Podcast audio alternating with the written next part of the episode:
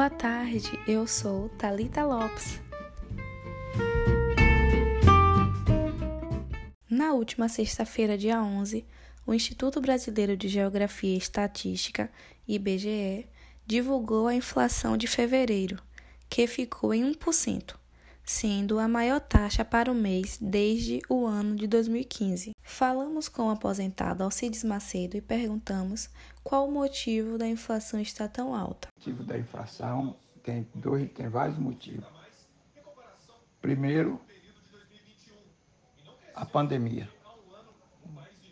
Segundo, a guerra da Ucrânia, a invasão da Ucrânia. A má administração de Bolsonaro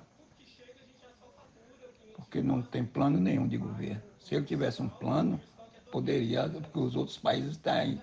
A gasolina está cara, está alta, mas não. Ou a gasolina está alta, o preço está alto, mas não tem a crise da inflação. Tá todo mundo. É, é, eles resolveram a crise. Só que Bolsonaro não tem é, expectativa nenhuma, não, não, não tem projeto nenhum para a inflação.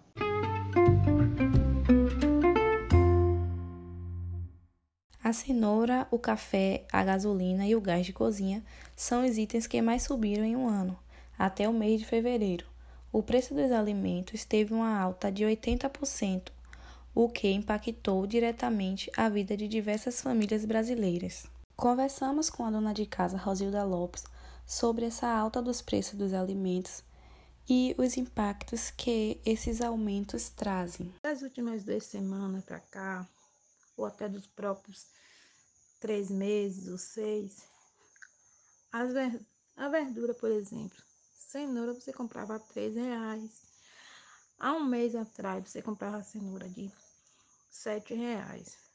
Só que hoje o preço da cenoura está de onze reais. Então tá muito caro. Um quilo de tomate também a gente comprava de três reais, quatro reais. E subiu muito. Estamos pagando 10 reais em um quilo de tomate.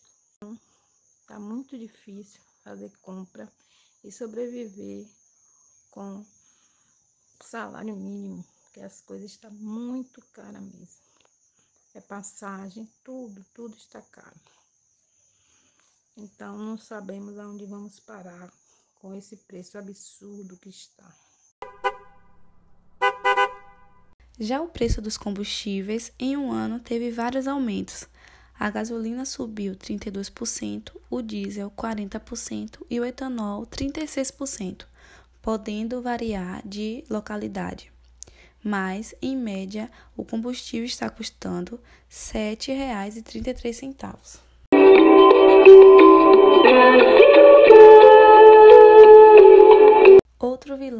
Vida dos brasileiros é o gás de cozinha, que teve alta de 27% e que vai ficar mais caro. Com isso, o valor repassado para o consumidor vai ficar em média custando entre 115 a 120 reais, de acordo com o Sindigás. Em entrevista à CNN Brasil, o economista Fernando Ribeiro Leite explicou que Abre aspas. Enquanto a guerra estiver em andamento, teremos essa pressão e não sabemos quanto tempo vai durar.